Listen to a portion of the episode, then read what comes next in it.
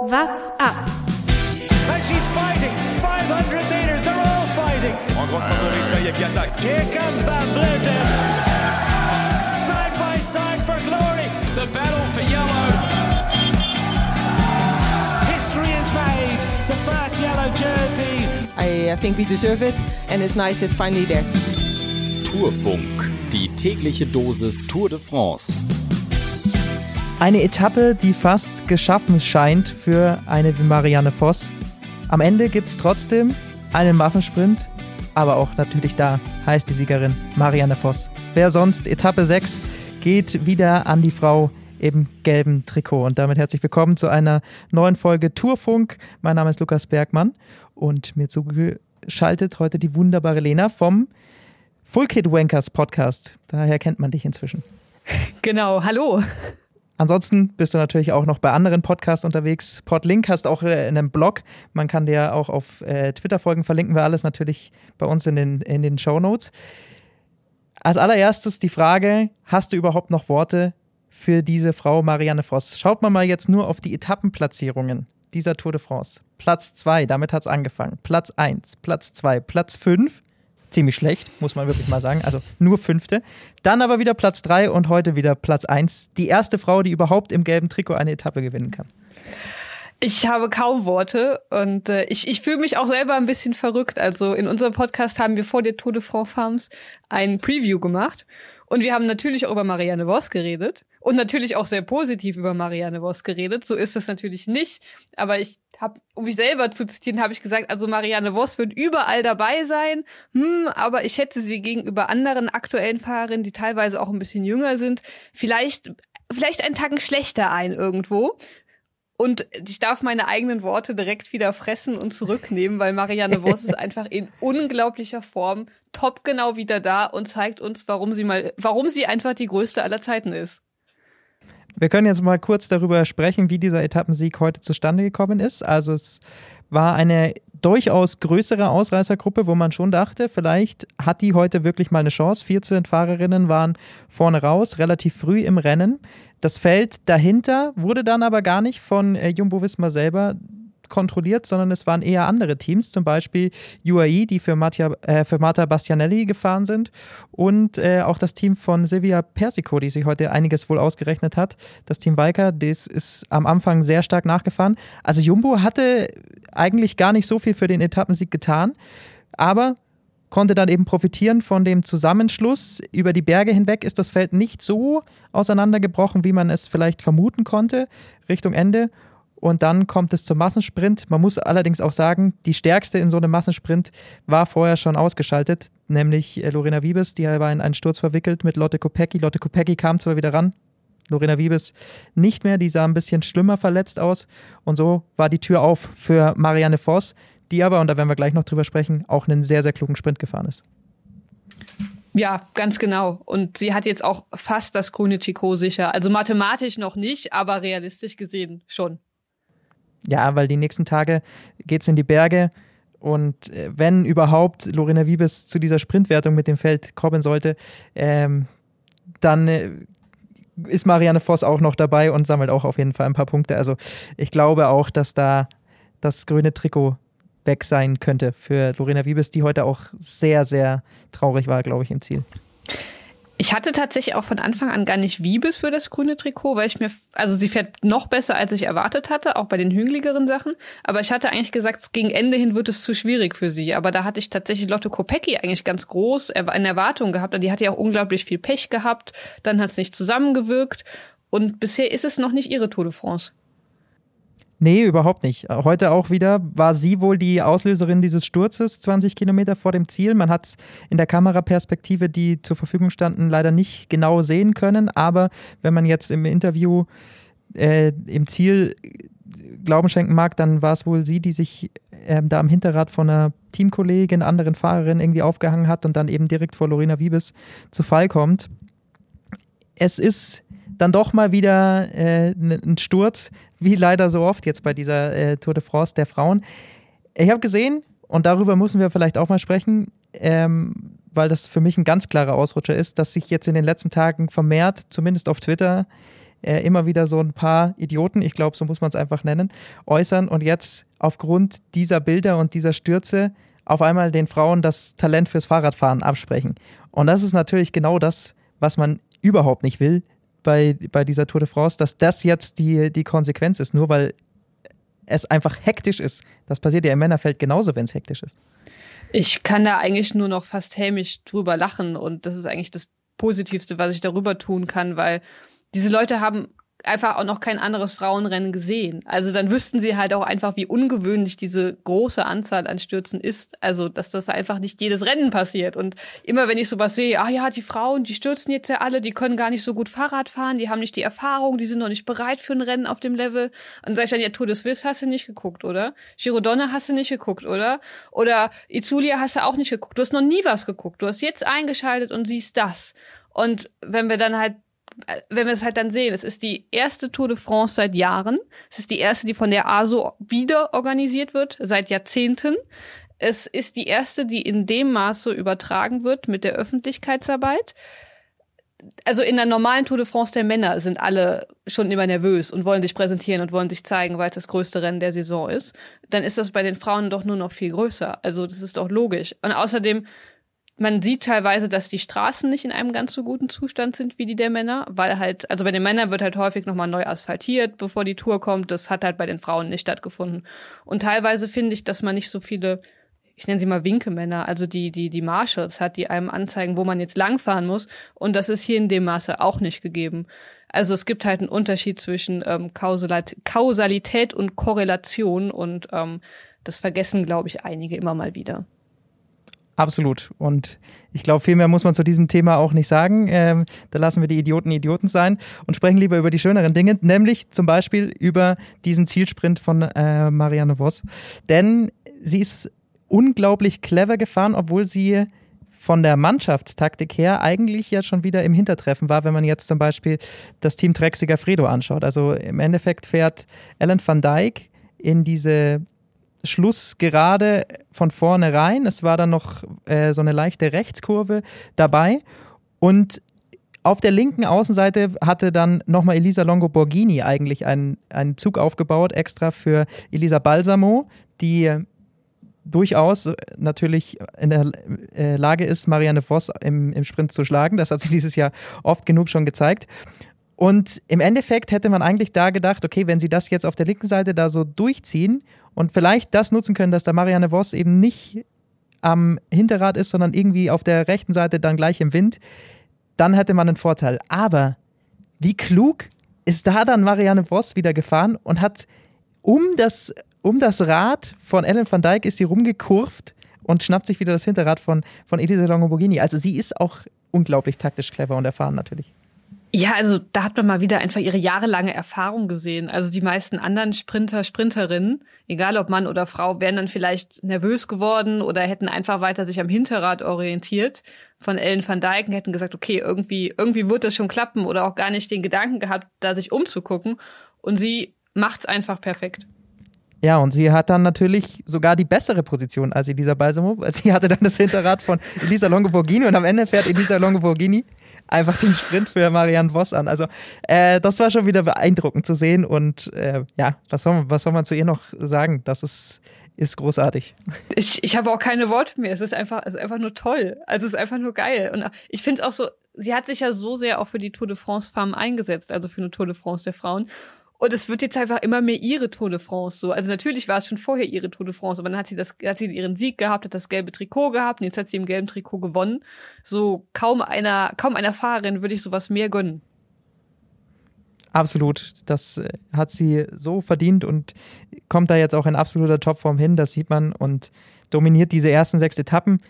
Man muss allerdings auch sagen, war wahrscheinlich auch die letzte große Chance für sie, eine Etappe zu gewinnen. Ich traue ja alles zu, aber es wird morgen und übermorgen dann doch sehr, sehr schwer. Äh, und da sind dann doch vielleicht nochmal andere Fahrerinnen ein bisschen stärker. Wir werden es sehen. Aber lass uns noch über den, äh, den Rest dieser Etappe sprechen.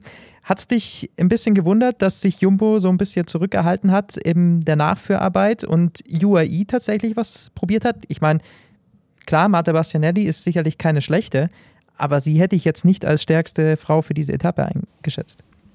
Ich war auch ein bisschen überrascht. Also ich hatte fast erwartet, auch bevor die große Gruppe gegangen ist, dass das vielleicht was für die Breakaway ist, weil wir haben ja morgen und übermorgen sehr harte und sehr schwere Etappen und hätte gedacht, okay, wenn die Gruppe groß genug ist und ähm, dann, dann sagt man vielleicht auch, man lässt die Sache sein, macht sich einen ruhigen Tag, ist ja auch für die Sprinter vielleicht angenehm, dass man sich nicht ganz so hart reinhauen muss vor den zwei großen langen Bergen und äh, lässt dann die Gruppe das unter sich aushandeln. Ähm, aber dass dann UAE-Tempo gefahren ist, hat, hat mich überrascht. Ja, und das andere Team war für Silvia Persico. Also Team, Team Valka ist dann eben auch viel von vorne gefahren. Ich glaube, sie hat immer noch so ein bisschen die klitzekleine Hoffnung gehabt, heute irgendwie in Gelb fahren zu können, aber dafür ging dann einfach hinten raus zu wenig die Post an diesen Bergen ab. Ja, Silvia Persico, der Sprint war auch kurios. Diese, der war sehr kurios. Die, die, die ja. Linie, die sie gefahren, ich, ich war sehr, die ist ja einmal quer über die Straße, also die, die wollte es heute unbedingt, die wollte alles wissen. Aber ich war sehr verwirrt. Ja, man muss, äh, das ist mir nämlich auch aufgefallen. Das war für mich schon einer der Ausrutscher des Tages, muss ich ganz klar sagen. Denn Sie ist eigentlich in sechster Position bei diesem Sprint. Er ist eingebaut auf der rechten Seite und wir haben es ja schon gesagt, er ging dann auf der linken Seite noch so ein bisschen die Post ab mit Elisa Balsamo.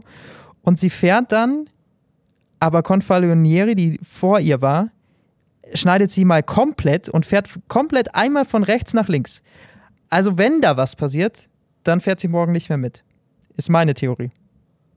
Ja, also wenn wir uns wenn wir uns die, die Regeln für, für Sprint Deviation, ich weiß tatsächlich, gibt es dafür eine deutsche offizielle Übersetzung? Also Abweichung der, der also man muss der ja im Sprint eine, genau, man muss ja im Sprint eine bestimmte Linie fahren. Man, normalerweise, wenn man seinen Sprint angefahren hat, soll man einfach nur noch geradeaus diese Linie durchfahren. Das ist so ein bisschen die Idee dahinter. Die Umsetzung davon und die, wie die UCI das dann auslegt, ist meistens davon abhängig, ob dann tatsächlich was passiert und jemand zu Fall gekommen ist oder nicht. Und deswegen gibt das ist ja umstritten, wie das immer ist, aber das war definitiv eine Abweichung von, also das war eine Bilderbuchabweichung, mehr kann man eigentlich dazu nicht sagen. Ja, also hat sie natürlich Glück, ist natürlich dann nicht so im Fokus, weil alle natürlich vorne auf die Siegerinnen schauen, ähm, auf die Platzierungen der ersten drei und da war der Sprint sauber, aber äh, also wie gesagt, Confalonieri hat da gutes Bikehandling bewiesen, bei der Geschwindigkeit irgendwie es geschafft, dann da auf dem Rad zu bleiben, obwohl sie sich, glaube ich, schon berührt haben ähm, oder zumindest es sehr, sehr knapp war. Und das sollte Silvia Persico, auch wenn sie sicherlich auf äh, Biegen und Brechen versucht, irgendwie in dieses gelbe Trikot zu kommen oder noch einen Etappensieg zu schaffen, mal tun nichts unterlassen. Das war ein bisschen arg viel Übermut und vielleicht ist das dann auch eine andere Erklärung für, für diese Stürze, weil eben halt jeder so ein bisschen noch mal mehr will und sich noch mal mehr zeigen will und dann passiert eben genau sowas. Und meiner Meinung nach sollte es zumindest so eine kleine Verwarnung für sie geben, weil äh, irgendwie muss sie es ja dann doch lernen, dass das in Zukunft nicht mehr passiert. Haben die Kommissäre nichts ausgesprochen? Also bislang habe ich von noch nichts äh, gesehen, aber manchmal erfährt man das natürlich dann auch später. Also kann natürlich sein, dass da noch was kommt. Also nachdem man gestern so streng in der Regelauslegung war, dass man eine Fahrerin disqualifiziert hat, weil sie einen Radwechsel nicht vollkommen regelkonform immer sehr genau, ja? hat, dann äh, würde ich behaupten, ist das der wichtigere Punkt heute. Definitiv. Das äh, sehe ich auch so. Aber es gab ja auch noch sehr, sehr schöne Punkte bei dieser Etappe. Und da kommen wir zu der Ausreißergruppe. Ausreißer und Ausrutscher. das war für mich sehr, sehr stark. Also man muss dazu sagen, die Ausreißergruppe hat sich dann auch irgendwann ähm, natürlich ein bisschen aufgespaltet. Marie Lenette war die letzte, die noch übrig geblieben war vorne. Die ähm, war dann vorne raus und wurde dann kurz vor Schluss eben eingeholt. Aber ich möchte noch auf eine andere Fahrerin vom Team Jumbo Visma zu sprechen kommen. Anna Henderson, die auf der Abfahrt 25 Kilometer vor dem Ziel, also das war der vorletzte Berg, danach ging es ja nochmal einen kleinen Hügel hinauf, aber das war eben so ein bisschen die, die steilere Abfahrt, aber mal eine unglaubliche Abfahrttechnik gezeigt hat. Ich fand ich auch ganz lustig. Sie hat im Ziel danach auch gesagt, ja, sie kann's, kon, war sich dann auch bei der einen Kurve nicht mehr ganz so sicher, ob sie jetzt das hier alles so kontrollieren kann. Das fand ich sehr herrlich. Aber es hat so ein bisschen an Tom Pitcock erinnert bei der Tour de France. Warum können die Briten und Britinnen so gut abfahren? Was ist da los? Hat, hat Anna Henderson auch ein Cyclocross-Background? Also würde mich Briten, würde mich bei den Ja. Briten nicht wundern, weil das ist ja häufiger der Fall. Die haben ja auch viel Regen und Matsch, so von daher. Das kann natürlich gut sein, das müsste ich jetzt nochmal, äh, müsste ich nochmal nachrecherchieren. Auf jeden Fall zählt sie zu den besten Abfahrerinnen, das hat man, glaube ich, heute gesehen. Denn sie hat da äh, Majeres, die auch noch mit in der Ausreißergruppe war vom Team SD Works, die auch zu einer der besten Abfahrerinnen im Peloton gehört, mal ordentlich in Probleme gebracht. Also das war, war irre zu sehen. Und ich fand es sehr, sehr lustig, wie sie beim britischen Eurosport von dieser Abwehr, Abfahrtechnik äh, geschwärmt haben, denn da war das natürlich heute das große Thema. Anna Henderson, wie sie abfährt, äh, das war, war herrlich anzusehen, waren, waren schöne Bilder. Sie, sie ist nicht Cyclocross gefahren, sie kommt von der Bahn. Hm. Theorie Dafür- kaputt. Aber da fährt man auch manchmal schnell. Ja, das stimmt. Und Aber es wäre so ein Kurven. schönes, wär so ein Vielleicht- schönes vielleicht- Pendant gewesen. Ja, das ist richtig. Aber sie, sie kann es scheinbar auch so. Vielleicht gibt es irgendwo in Großbritannien doch noch versteckte lange Abfahrten, von denen wir nichts wissen. Ja, das kann, das kann bestimmt sein. Also, also laut, laut G. Thomas Buch gibt's ja in Wales ganz krasse Berge. Also Da werden sie wahrscheinlich alle trainieren. wahrscheinlich. Nee, das fand ich sehr schön zu sehen. Und dann noch ein anderer Ausreißer, der von der Internetseite von der Zeitschrift Video News kommt, die eine interessante Statistik veröffentlicht haben heute. Denn sie haben in dieser Woche mehr Leser und Leserinnen als während des Giros der Männer. Und das finde ich ist schon eine krasse Statistik, die zeigt, wie stark diese Tour de France den Frauenradsport voranbringt. Und das ist ja dann wieder die schöne Seite. Wenn wir vorhin die Idioten hatten, müssen wir natürlich auch die Seite sehen. Also definitiv. Ich finde das total krass, wie öffentlichkeitswirksam das Ganze ist. Also ich muss zugeben, so viel, ich hatte natürlich gehofft, dass es so viel wird, aber ich hätte niemals erwartet, dass es so viel wird. Also was ich noch besonders positiv finde, ist die Berichterstattung in der ARD. Also die laden sich auch immer viele Expertinnen ein. Also es war schon Lisa Klein ganz am Anfang da. Heute war Hanka Kupfernagel da. Clara Kopenburg wurde mal per Telefon eingeladen. Also dass man auch Expertinnen hat, aktive Sportlerinnen, früher aktive Sportlerinnen und dass man zeigt, dass es halt auch eine Radsport-Gegenwart und Vergangenheit gibt, die über die Tour hinaus gibt und dass es da auch Frauen gibt, die sich da gerne zu äußern. So, das, das finde ich super, weil sonst das Bild vom Radsport-Experten und Kommentator ist ja auf jeden Fall in Deutschland noch meistens irgendwie männlich geprägt.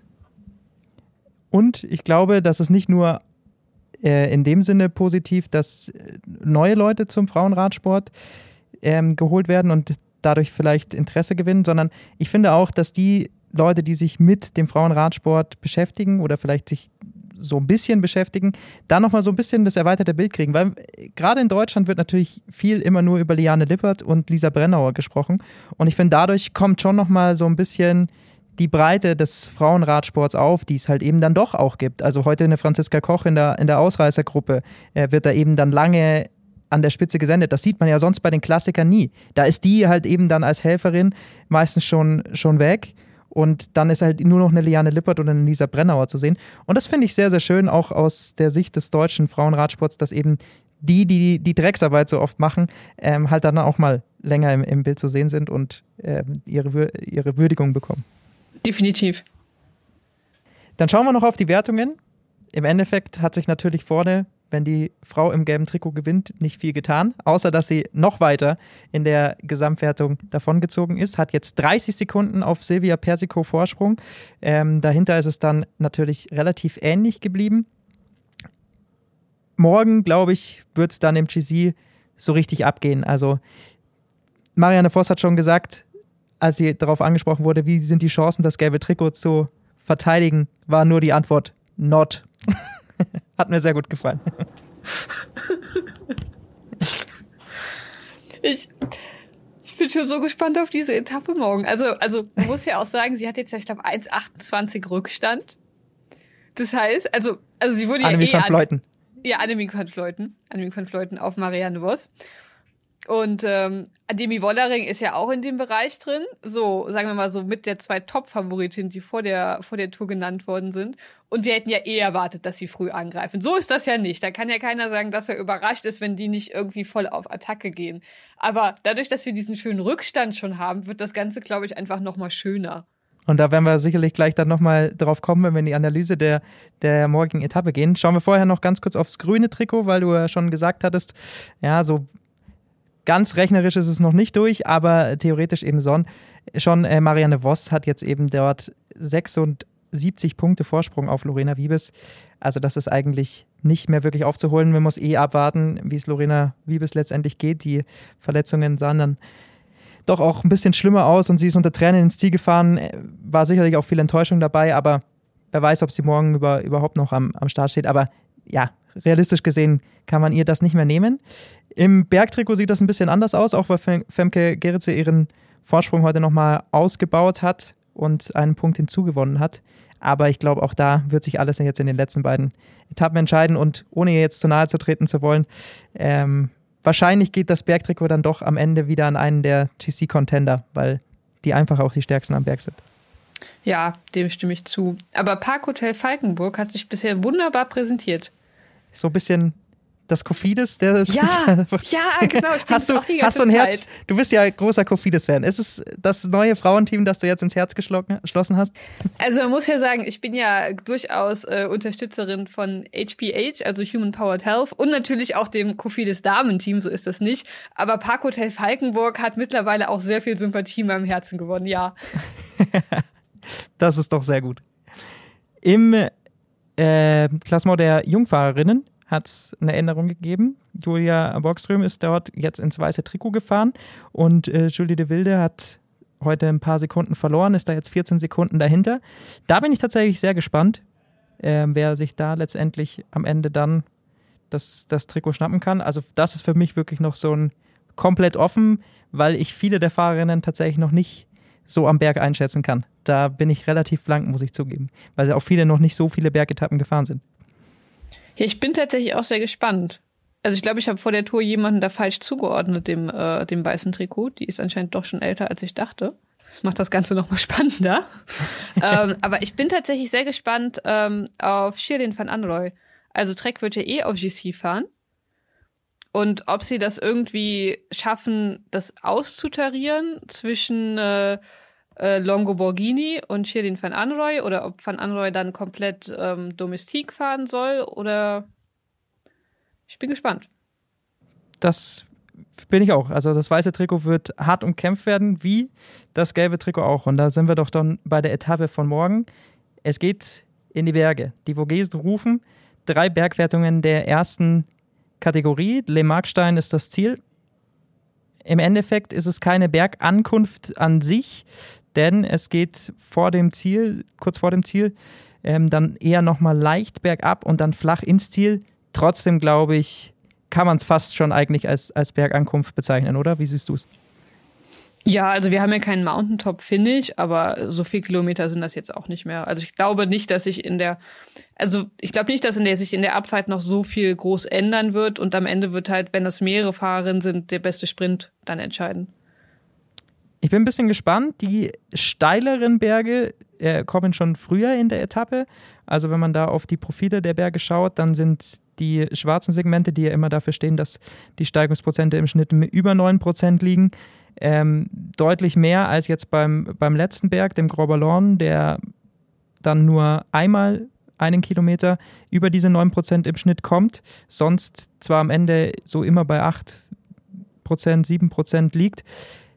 Ähm, wem glaubst du, liegt das am meisten, dass es eben nicht diese steilen, spritzigen Attacken gibt? Ist für mich ein Zeichen, dass vielleicht eine Elisa Longo Borghini, die ja jetzt nicht ganz diese Spritzigkeit wie eine Annemiek van Fleuten besitzt, vielleicht da am Ende sogar ein bisschen besser dranbleiben kann.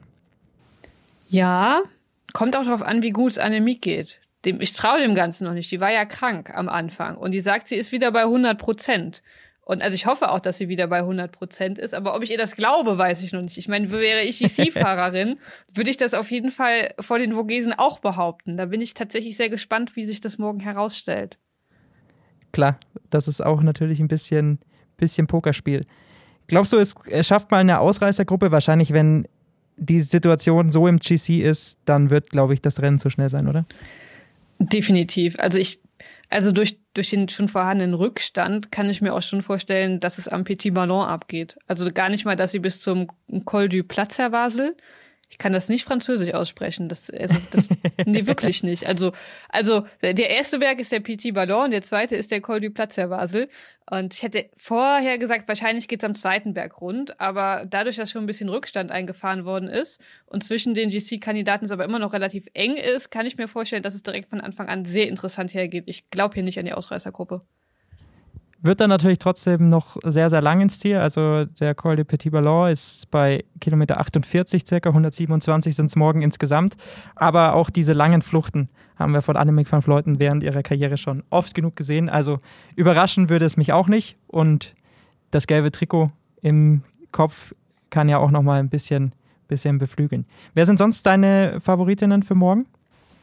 Mm, Ashley Mullmann-Pasio interessiert mich noch.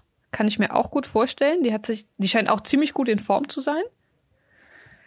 Ja, ja ich, ich komme nicht über Annemiek hinweg. Also ich habe von Anfang an komme ich nicht darüber hinweg. Seitdem ich diese Etappen gesehen habe, die Etappenprofile, habe ich gedacht, okay, da denke ich an eine Fahrerin, das ist Annemiek van Fleuten. Aber durch ihre Krankheit,